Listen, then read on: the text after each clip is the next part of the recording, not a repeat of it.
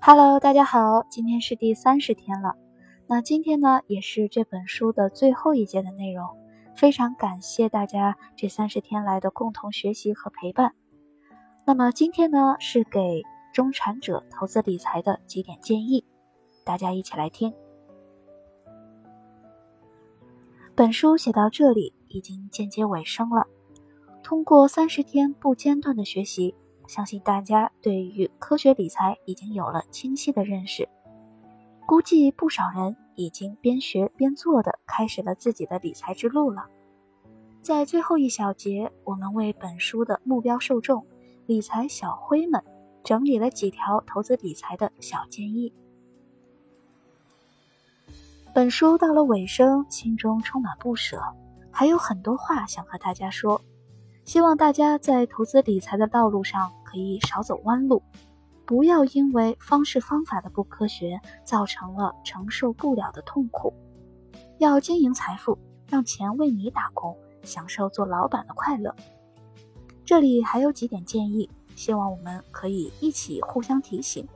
也希望七分钟理财第二本理财书可以更早的问世。第一。最怕你一生忙碌却还不会理财。我在渣打银行时，曾经与一些退休高管闲聊过关于后悔的事情。经常听到的一个答案是：忙碌了一生，为很多企业做好了金融解决方案，却没有时间和精力好好打理自己的财富。算一算，如果当时好好做理财，退休金能多出不少呢。鲁迅说过：“梦是好的，钱是重要的。”我从事理财很多年，也服务过不同资产量的用户。那些“等我钱多了再理财”的说法，每天都会遇到，都觉得理财很重要，却不知道理财要趁早，一拖再拖，恶性循环，造成各种焦虑。这些情况太常见了，行动起来比什么都重要。这本书只是一个开始，千万不要放下书后还做回了原来的你。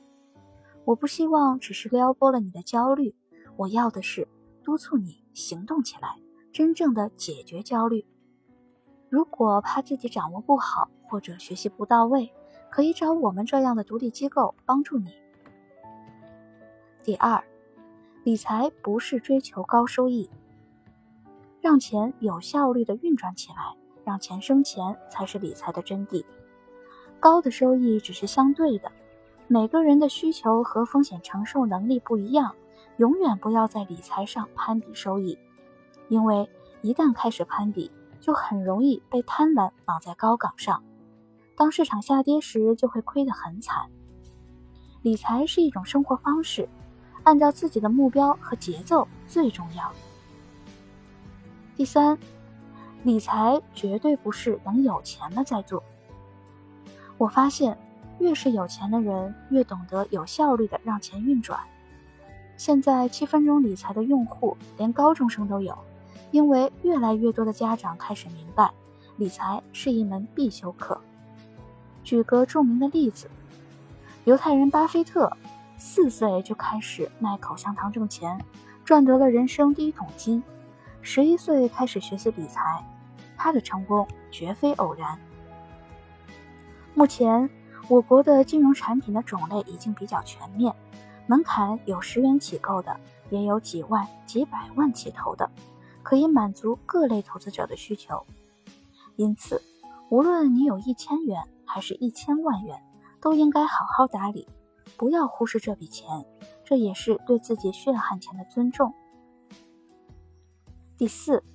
不要太爱面子。理财和面子有什么关系呢？很多成功的投资者都有一个小发现，那就是做不好理财的人总会有以下几个共同点：第一，不懂却不好意思问，自己琢磨，造成一些严重的理财误区，最后严重亏损。还记得财经新闻常提醒大家的飞单吗？为什么同样的事情总会反复的发生呢？就是在理财的过程中，一些初学者有一些不明白的地方，但是因为好人情、好面子，硬着头皮签了字，最后鸡飞蛋打。所以还是找个专家问问。理财是个专业的事情，就和你看医生一样，重要的决策找独立机构帮你不丢人。另外一个共同点就是有点自大。理财最忌讳过度自信。可能曾经的你因为很多的因素，历史收益还不错，但是凭借运气的高收益是一时的。再成功的投资者身边也需要有伙伴商量，有军师提醒。每一个大企业家都有自己的智囊团，所以理财上不要太爱面子，多听听建议，让自己更成功。获得的信息越全面，做出的决策就会越准确。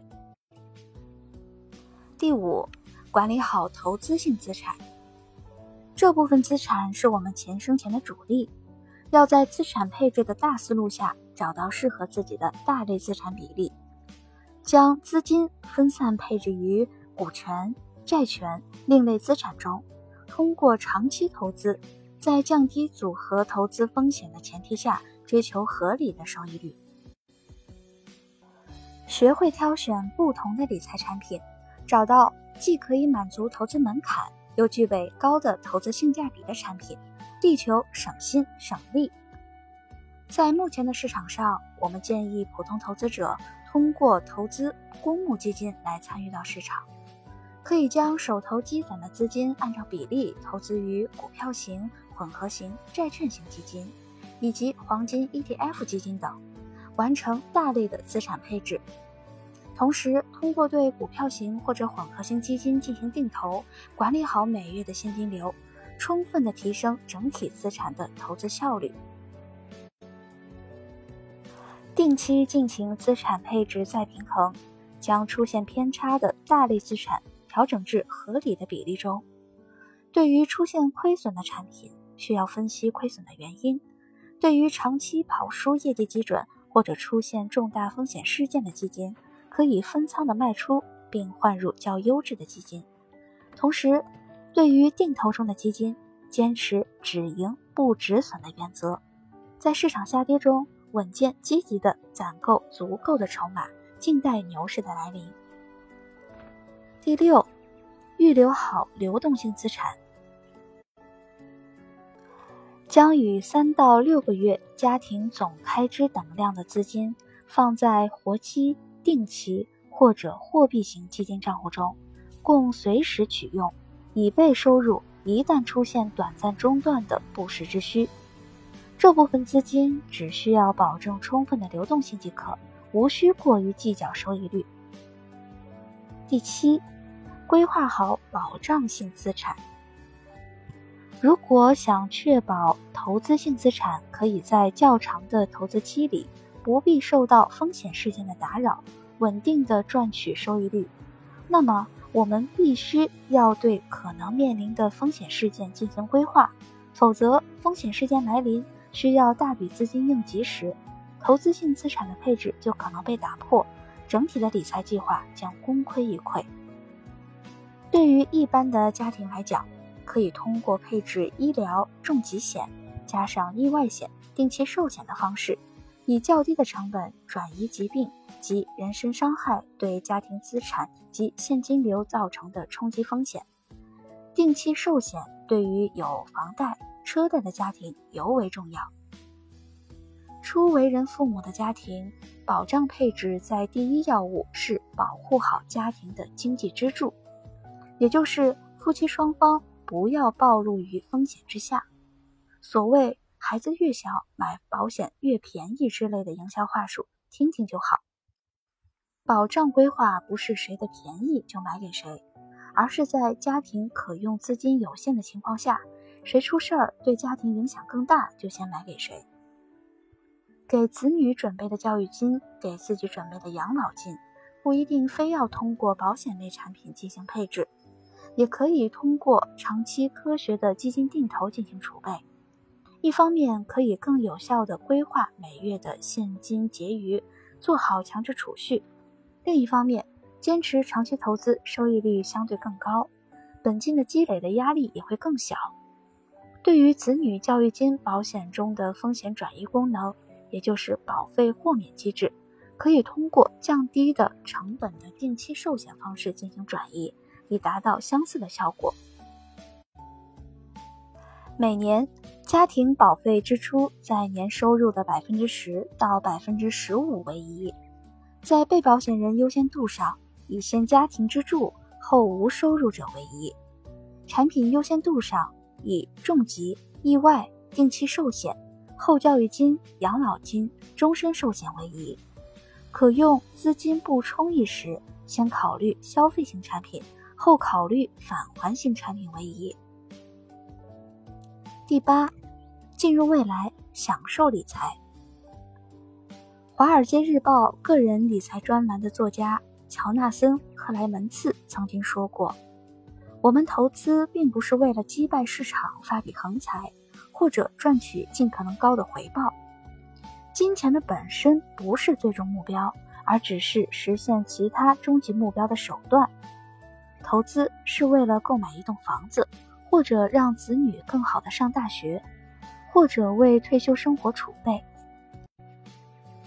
没错，投资理财是我们人生路上的必修一门课。